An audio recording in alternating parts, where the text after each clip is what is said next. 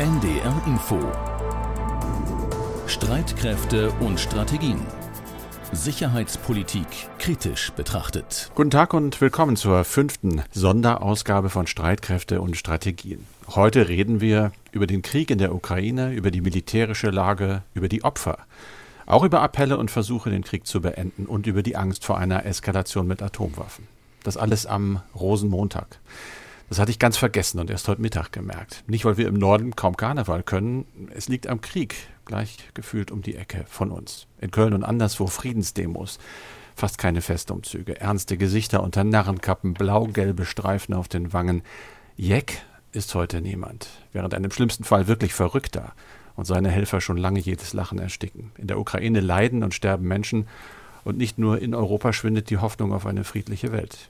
Man könnte verzweifeln. Oder man kann versuchen, ruhig zu bleiben und sachlich auf die Entwicklungen und Aussichten zu schauen. Genau das wollen wir heute wieder tun. Wir, das sind mein Kollege Andreas Flocken, der sicherheitspolitische Experte bei NDR Info und verantwortliche Redakteur von Streitkräfte und Strategien und ich. Ich bin Carsten Schmiester aus der NDR Info Aktuell Redaktion. Wir nehmen dieses Gespräch auf am Montag, den 28. Februar um 16 Uhr, Tag 5 des russischen Angriffes und immerhin Tag 1 von Verhandlungen im ukrainisch-belarussischen Grenzgebiet. Andreas, du beobachtest das alles. Die ukrainische Seite hatte ja eigentlich Erwartungen gedämpft. Präsident Zelensky sagte, man wolle trotzdem zuhören.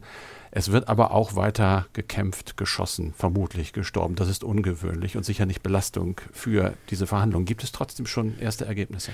Nein, es gibt natürlich noch keine Ergebnisse. Die Delegationen sind ja erst heute zusammengekommen. Du hast es gesagt, an der ukrainisch-belarussischen Grenze. Das Außenministerium in Moskau hat Fotos veröffentlicht von den beiden Delegationen. Die sitzen sich an einem langen Tisch gegenüber. Der Kreml hat aber eine Stellungnahme dazu abgelehnt, was er eigentlich mit diesen Gesprächen erreichen will. Die Ukraine selbst hat äh, gesagt, das Ziel sei eine sofortige Waffenruhe und der Abzug der russischen Truppen aus der Ukraine. Aber ich finde, man muss sagen, das sind Sondierungsgespräche, das sind noch keine Verhandlungen. Und es muss wohl im Hinterkopf behalten werden, die Initiative, und das finde ich interessant, ging eigentlich von Moskau aus. Das finde ich in der Tat bemerkenswert.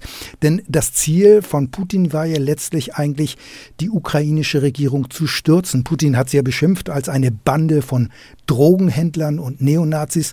Und jetzt heißt es auf einmal, Russland sei daran interessiert, so bald wie möglich zu einer Vereinbarung zu kommen. In Kiew in der Ukraine, bei der ukrainischen Führung ist man da aber erheblich skeptischer. Da hat man offenbar keine großen Erwartungen wenngleich es aus der Umgebung von Präsident Zelensky heißt, Hauptziel der Gespräche solle ein sofortiger Waffenstillstand und ein Abzug, wie gesagt, äh, der russischen Truppen sein. Aber danach sieht es im Augenblick allerdings nicht aus. Aber auch noch nicht nach einem schnellen Abbruch. Insofern kann nee, man ja hoffen, da kann man noch Hoffnung haben. Also genau, das ist ja ein Anfang, das würde ich auch so sehen. Dass die sich sozusagen beschnuppern und eventuell sagen, gut, jetzt kommen wir nicht weiter, aber dann ist da schon mal eine kleine Brücke gebaut.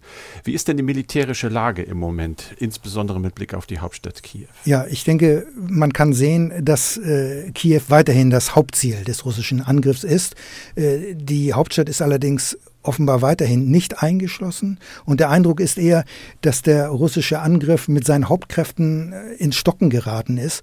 Es gibt zwar Kämpfe auch um Flugplätze in der Umgebung äh, der Stadt und es hat die Spekulation gegeben, dass hier eigentlich russische Kräfte eingeflogen werden sollten. Aber das setzt natürlich voraus, dass die Flughäfen, die anvisierten Flugstützpunkte auch genommen werden. Aber hier gibt es einen starken Widerstand. Da ist immer die Rede davon, mal äh, kontrolliert die ukrainische Seite wohl Teile eines Flughafens und dann wieder nicht. Also das geht hin und her. Und in diesem Kontext äh, gibt es auch Angaben von der ukrainischen Regierung. Angeblich seien wohl, oder so würde ich das sehen, angeblich mit Vorsicht zu genießen, zwei größere russische Truppentransporter abgeschossen worden. Und in den Medien selber kann man auch jetzt Satellitenbilder sehen und auf diesen Bildern äh, zeigt sich eine lange Fahrzeugkolonne von rund vier Kilometern und das ist, äh, wenn man das interpretiert, man sieht Fahrzeuge von oben, Versorgungsgüter möglicherweise, mhm. Treibstoff, Lebensmittel, aber auch vielleicht Truppen. Aber so ein langer Konvoi ist natürlich auch ein Ziel für die ukrainischen Streitkräfte, wenn gleich man sagen muss, also Luftstreitkräfte, die sind wohl weitgehend ausgeschaltet. Aber ob diese Konvoi letztlich auch das Ziel, möglicherweise offenbar Kiew auch wirklich ähm, erreichen wird und wie er ankommt, das ist alles offen im Augenblick. Also es ist auf jeden Fall schrecklich für die Menschen in der Stadt, denke ich mal, die ja Nacht um Nacht um Nacht in, in den U-Bahn-Schächten hocken. Da werden Kinder geboren. Das ist alles wirklich ganz, ganz schwer, finde ich, zu verdauen, sowas. Äh. Und das zieht sich dann ja länger hin, wenn so ein Kampf, wir haben ja oft schon drüber gesprochen, vielleicht sogar in diese sehr, sehr fürchterlichen Stadium der, der, der Straßenkämpfe gerät. In der Tat, aber man muss auch sagen, ähm, nach meinem Eindruck, was ich jetzt höre und auch lese und äh, auf Twitter so ähm, wahrnehme, dass im Osten und auch im Süden der Ukraine im Augenblick wohl noch heftiger gekämpft wird. Mhm. Denn wir müssen noch in Erinnerung haben, äh, die Ukraine ist ja damals von mehreren Seiten angegriffen worden und auch von der Krim her sind Truppen ausgerückt und ähm, ein Großteil dieser Truppen ist wohl Richtung Osten vorgestoßen, entlang des Küstenstreifens des Asowschen Meers und äh, die Richtung ist offenbar die Hafenstadt Mariupol und das Ziel ist möglicherweise eine Landbrücke, eine Landverbindung zwischen Russland und der Krim zu schaffen. Das ist ja immer so ein Problem gewesen seit der Annexion der Krim, dass da eigens eine Brücke gebaut werden musste. Und äh, wirtschaftlich äh, ist es eben schwierig, auch für Russland die Krim zu versorgen. Ich höre immer nur, die Krim kostet nur und die bringt uns nichts ein. Deswegen wäre, sage ich mal, so rein wirtschaftlich so eine Landbrücke natürlich im Interesse Russlands. Aber von der Krim her sind auch offenbar andere Kräfte auch noch äh, nach Westen vorgestoßen in die äh, in Richtung der Hafenstadt Odessa. Wenn man sich das jetzt auf einer Karte anschaut, die haben wir jetzt leider nicht hier, aber das Ziel ist dann, wenn man das so weiterdenkt, könnte das Ziel sein, die Ukraine komplett vom Schwarzen Meer abzuschneiden. Also das wäre so der Eindruck, den man auf der Karte haben könnte. Aber ob das wirklich auch, ob das auch wirklich das Operationsziel der Militärs ist, ähm, das ist natürlich offen und das lässt sich im Augenblick nicht so genau sagen weil man ja auch nicht wirklich weiß, wie effektiv die russischen Streitkräfte überhaupt sind, was für Reserven da möglicherweise auch noch in Russland, vielleicht in Belarus auch sind.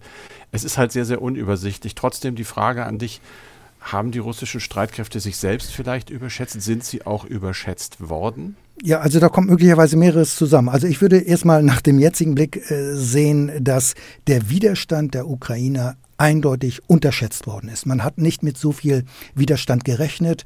Nach meinem Eindruck hat man sich ziemlich verkalkuliert und äh, sicherlich gibt es auch bei den russischen Streitkräften Probleme. Aber ich habe eben noch CNN geguckt und da war David Petraeus zu sehen in einem Interview ähm, und der hat sich gewundert. Ein ehemaliger Vier-Sterne. Ja, muss man sagen, der auch im Irakkrieg äh, gekämpft genau. hat, beziehungsweise dort bei der Invasion 2003 maßgeblich beteiligt war. Und, mhm. und, und, und der hat sich gewundert darüber. So kam das jedenfalls rüber und äh, sein Eindruck ist, dass die russischen Streitkräfte unter ihren Möglichkeiten bleiben oder geblieben sind.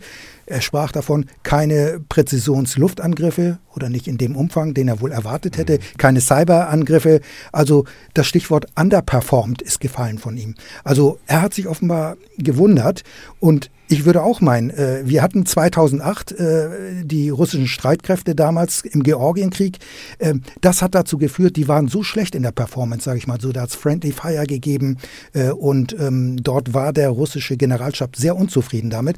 Und das hat zu einer umfassenden Modernisierung der Streitkräfte geführt, dass sie dann professioneller werden. Und sie haben den Ruf, dass sie unheimlich professionell sind. Und man sagt das auch mit Blick auf Syrien die haben sogar Einsatzerfahrung. Und Syrien ist sozusagen äh, für die Truppen oder für die Streitkräfte so eine Art Übungsraum. Das sage ich mal in Anführungsstrichen.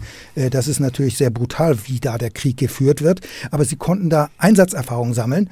Und wenn man das aber jetzt so sieht, sagen zumindest Militärs oder so interpretiere ich das zumindest, sind sie doch erstaunt. Würde aber doch sagen, Syrien ist nicht die Ukraine, schon allein, weil in Syrien ja primär russische Luftstreitkräfte ja. im Einsatz gewesen sind. Kaum Boden. Mich macht das natürlich, mich beunruhigt sowas, wenn du das sagst, weil wir hatten das ja gestern, äh, den Spruch von den angeschossenen Tieren, die besonders gefährlich sind. Wenn also eine Streitmacht erkennen muss, wir sind nicht so effektiv, wie wir das glaubten zu sein. Und wenn dann der Präsident am Vortag die russischen Atomstreitkräfte auch als Teil einer Abschreckungsmacht in Alarmbereitschaft versetzt. Das war ja gestern die große alarmierende Nachricht. Und ich möchte mhm. dich nochmal darauf ansprechen, weil wir Reaktionen kriegen von Hörerinnen und Hörern, die verängstigt sind deswegen. Können wir noch einmal ganz kurz dieses Szenario äh, schildern, was im besten Fall passiert und wie wahrscheinlich der Worst Case überhaupt ist? Ja, ich gehe einfach davon aus, ähm, dass äh, dieser Worst Case nicht, nicht eintreten wird. Ich sage es einfach deshalb, weil A, ähm, Putin nicht explizit ähm, gestern auch von Atomwaffen gesprochen hat. Und ich denke einfach, äh, der Hintergrund ist die Entwicklung in der Ukra Ukraine natürlich. Der Feldzug äh, läuft aus russischer Sicht schlecht, meine Wahrnehmung zumindest. Und insofern ist diese, diese Äußerung eher ein Ausdruck der Schwäche als ein Ausdruck der Stärke. Aber grundsätzlich muss man immer noch sagen, die strategischen Atom Atomwaffen sind permanent einsatzbereit. Dass äh, da noch groß was alarmiert werden muss, äh, das ist, glaube ich, nicht der Fall. Äh, innerhalb, das haben wir nur nicht so drauf. Ne? Das, also wir leben eigentlich wir schon leben, seit Jahren und Jahrzehnten mit diesen zehn Minuten Fenster vielleicht, die so eine Rakete vom U-Boot bis in die Luft braucht. Das ist die nukleare Abschreckung, die auch immer wieder mhm. kritisiert mhm. wird. Also da kann sowas passieren und die Stränge sind sozusagen sehr kurz und schnell zwischen den jeweiligen Präsidenten und da kann so einiges passieren. Die Diskussion haben wir ja auch immer wieder gehabt, auch äh, mit Trump ja. äh, vor einiger Zeit noch, kann ich mich gut daran erinnern. Aber was wohl gemeint worden ist, da muss man eben unterscheiden, dass es natürlich neben den strategischen Atomwaffen auch die sogenannten taktischen Atomwaffen gibt. Und die haben eine erheblich kürzere Reichweite. Und da kann man sagen, bis die zum Einsatz kommen, dauert es. Die sind beispielsweise in den Stützpunkten, in den Kasernen. Und wenn man sagt, okay, jetzt lass uns diese Fahrzeuge mal rausfahren ähm, und in einen Bereitstellungsraum bringen, dann sind sie noch nicht gefechtsklar, sondern sie werden gefechtsbereit gemacht werden. Also Diesen Unterschied muss man, glaube ich, noch mal ganz kurz klar machen. Strategische Waffen, taktische Waffen. Wenn ich meinen Töchtern, die 30 sind und keine Ahnung vom Kalten Krieg haben, Gott sei Dank, wenn die mich fragen, Papa, was ist das, würde ich eher sagen, die taktischen Waffen sind für den unmittelbaren Einsatz in, in Gefechtssituationen gedacht. Heißt das, dass Atomkrieg führbar wäre mit so reduzierten, wirksamen Waffen? Diese Überlegungen gibt es. Äh, das muss man eindeutig so sagen. Äh, das sind in der Tat Gefechtsfeldwaffen, dass man die einsetzt auf dem Gefechtsfeld. So ist das zumindest gedacht in der Theorie. Äh, natürlich mhm. ist der Einsatz von Atomwaffen, den haben wir ja zweimal bisher erlebt während des ähm, Zweiten Weltkrieges in Japan, ähm, ist das natürlich eine Katastrophe. Aber es gibt diese Denkideen und die werden auch sehr kritisiert, dass man versucht, sozusagen, ich spreche das mal so aus, von einer Konventionalisierung von Atomwaffen äh, ist da manchmal mhm. die Rede, dass man glaubt, man kann so eine Atomwaffe, eine kleine Atomwaffe, wo eben die Sprengwirkung sehr gering ist, man glaubt, dass man die kontrollieren kann und dann äh, die einsetzt wie eine konventionelle Waffe. Aber das ist, glaube ich, falsches Denken und das geht in die falsche Richtung. Aber diese Ideen gibt es, die die Ideen werden aber nach meiner Kenntnis vor allem in den USA, in den USA eher entwickelt als in Russland. Aber von daher bin ich mir äh, eigentlich äh, relativ sicher, dass das auch von Putin her keine ernsthafte Option ist, dass es eher adressiert äh, an die eigene Öffentlichkeit, nach innen vielleicht und nach außen, natürlich auch als Warnung und als Hinweis. Aber das zeigt aber nur, wie wichtig ist, wie wichtig es ist, dass man doch auch darüber redet und dass es eben nicht zu einer Eskalation, zu dieser Eskalation kommen würde reden wir über andere Waffen, nicht ganz so schrecklich, aber natürlich immer noch grauenvoll. Ich lese gerade bei CNN, du hast es auch schon zitiert, da wird behauptet, Russland setze sogenannte Vakuumbomben ein. Das Schlimmste, was es unterhalb der nuklearen Schwelle gäbe, da sei ein Öldepot 300 Kilometer östlich von Kiew in Brand geschossen worden. Es gibt EU-Waffenlieferungen. Auch das ist ja ein Zeichen dieses Zeitenwechsels, den wir gerade erleben. Sprechen wir kurz darüber. Was wissen wir über diese Waffen? Wir wissen, es sind Panzerabwehrwaffen, es sind Boden-Luftabwehrwaffen, aber sind die schon da? Reichen die aus? Kommen sie rechtzeitig oder zu spät? Ja, also das hängt natürlich davon ab, wie lange der Krieg auch noch andauert. Es ist eben interessant, dass eben die EU-Außenminister gestern Abend eben beschlossen haben, Waffen zu kaufen und zu finanzieren für die Ukraine. Die Rede ist von einem Paket von 450 Millionen Euro, das aufgewendet werden soll. Und heute haben die EU-Verteidigungsminister getagt oder tagen immer noch, um darüber zu entscheiden, wie diese Mittel genau eingesetzt werden. Und dann ist in der Tat die Frage, wie kriegt man diese Waffen äh, in das Kriegsgebiet rein? Wie kann man diese Waffen der Ukraine übergeben? Und äh, ich habe gehört, dass eben Polen sich als Logistikdrehkreuz an angeboten hat. Polen und die Ukraine haben ja eine Grenze von rund 500 Kilometern, also das ist relativ lang.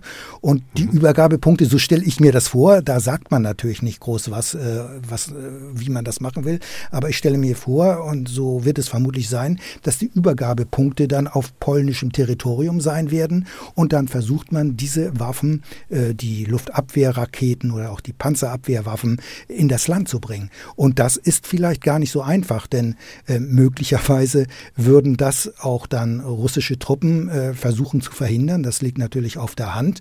Aber auch vor allem ist das ja auch schwierig, weil die Russen die Luftüberlegenheit haben. Aber es ist äh, gar nicht so einfach. Und ich war daher sehr überrascht, als ich heute äh, im, im Deutschlandfunk äh, die Verteidigungsministerin äh, Lamprecht gehört hatte.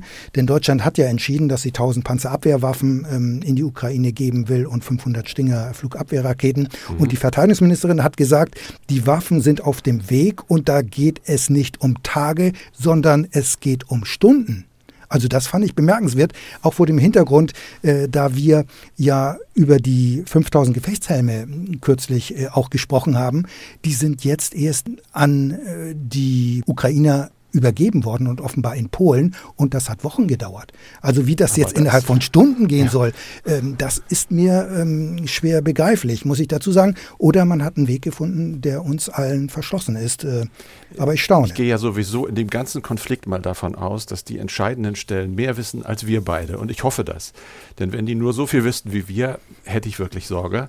Äh, gehen wir mal davon aus, dass wir nicht alles wissen. Stichwort Nebel des Krieges. Es wird natürlich auch äh, dieser Krieg mehr denn je natürlich in sozialen Medien gekämpft. Die Propagandaschlacht, so wird es immer genannt. Ich finde das Wort Schlacht schrecklich, aber es ist ein Kampf mit auch gezielten Falschinformationen. Aber Menschen sterben, das steht fest. Was wissen wir eigentlich einigermaßen verlässlich oder auch nur ansatzweise über? Vor allem natürlich zivile Opfer, aber auch militärische Verluste. Ja, du hast es gesagt. Also der Nebel des Krieges und vor diesem Hintergrund sind auch die Angaben sehr äh, schwierig und äh, schwer zu bewerten. Also die Regierung in Kiew, die spricht davon, dass bisher mehr als 220 Menschen durch russische Angriffe getötet worden sind. Und die russischen Verluste gab Kiew mit 4500 Soldaten an. Und man mhm. spricht auch von 300 gefangenen russischen Soldaten, also 4000 Soldaten. Also das finde ich ähm, ungeheuerlich, äh, wenn es wirklich so ist. Wie gesagt, man muss das alles mit Vorsicht genießen. Das, das russische Verteidigungsministerium hat sich auch äh, geäußert, aber hat keine expliziten Zahlen genannt. Es hat Opfer eingeräumt.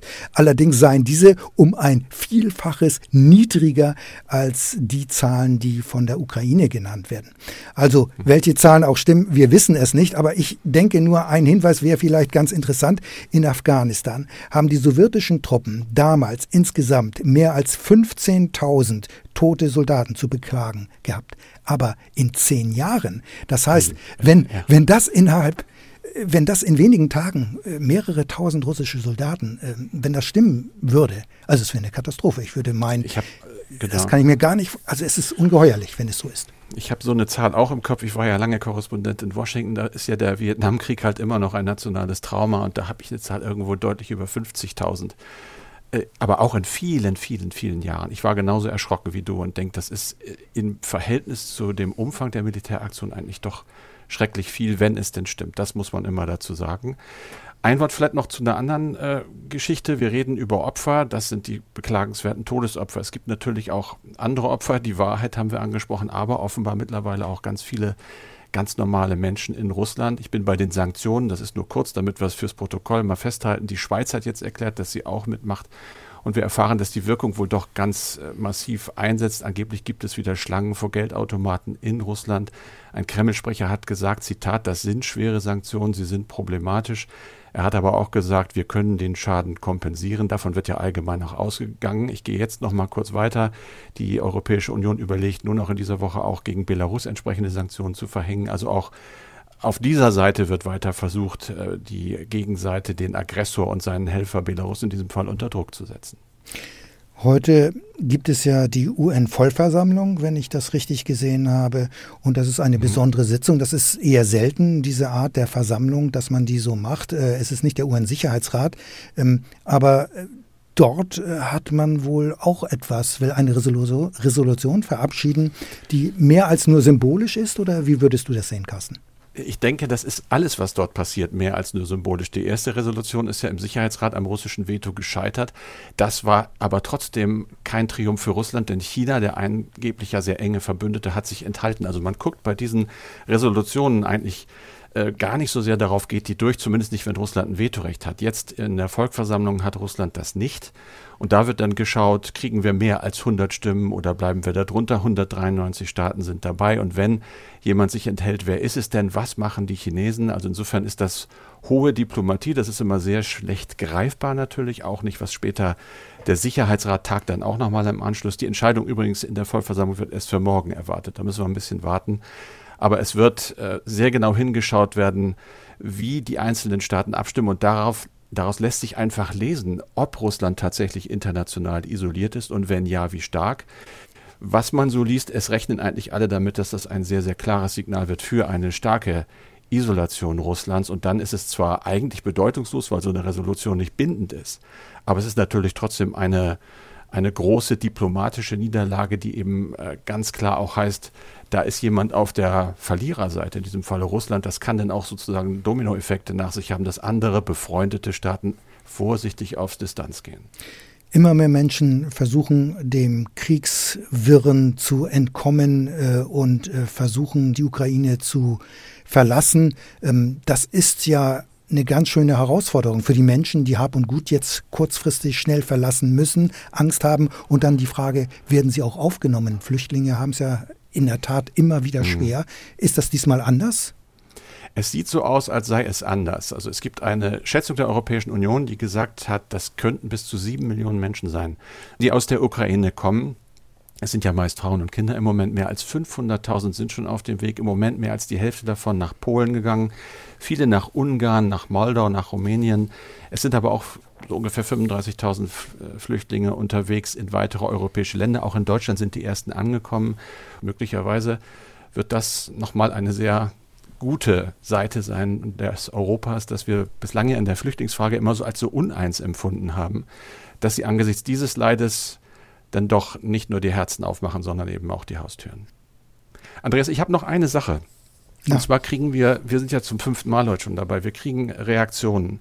Und ich wollte eigentlich ganz gerne mit der Mail einer Hörerin aufhören, die, das ist schon ein bisschen hart zu schlucken, sagt, äh, grundsätzlich finde ich den Podcast gut, mir fehlt darin aber der Blick, wie dieser Krieg zu beenden wäre. Da aus meiner Sicht die Medien einen großen Teil an der Kriegsvorbereitung haben, vermisse ich die deeskalierenden Anteile, Vorschläge von Friedensbewegungen und anderen Fachleuten.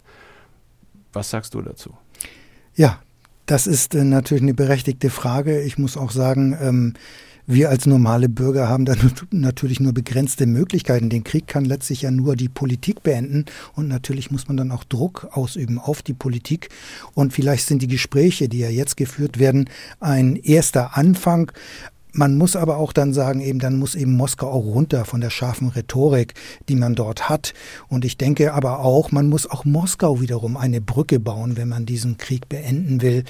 Denn Putin muss äh, aus diesem Krieg auch ohne Gesichtsverlust herauskommen, sonst wird er vermutlich noch lange, lange dauern und dann wird es viele, viele Tote geben. Und ich glaube, ich persönlich glaube, Putin hat inzwischen längst realisiert, dass der Feldzug ein riesiger Fehler war. Er hat sich verkalkuliert. Aber das, darüber muss man sich im Klaren sein, das wird er vermutlich nicht öffentlich eingestehen.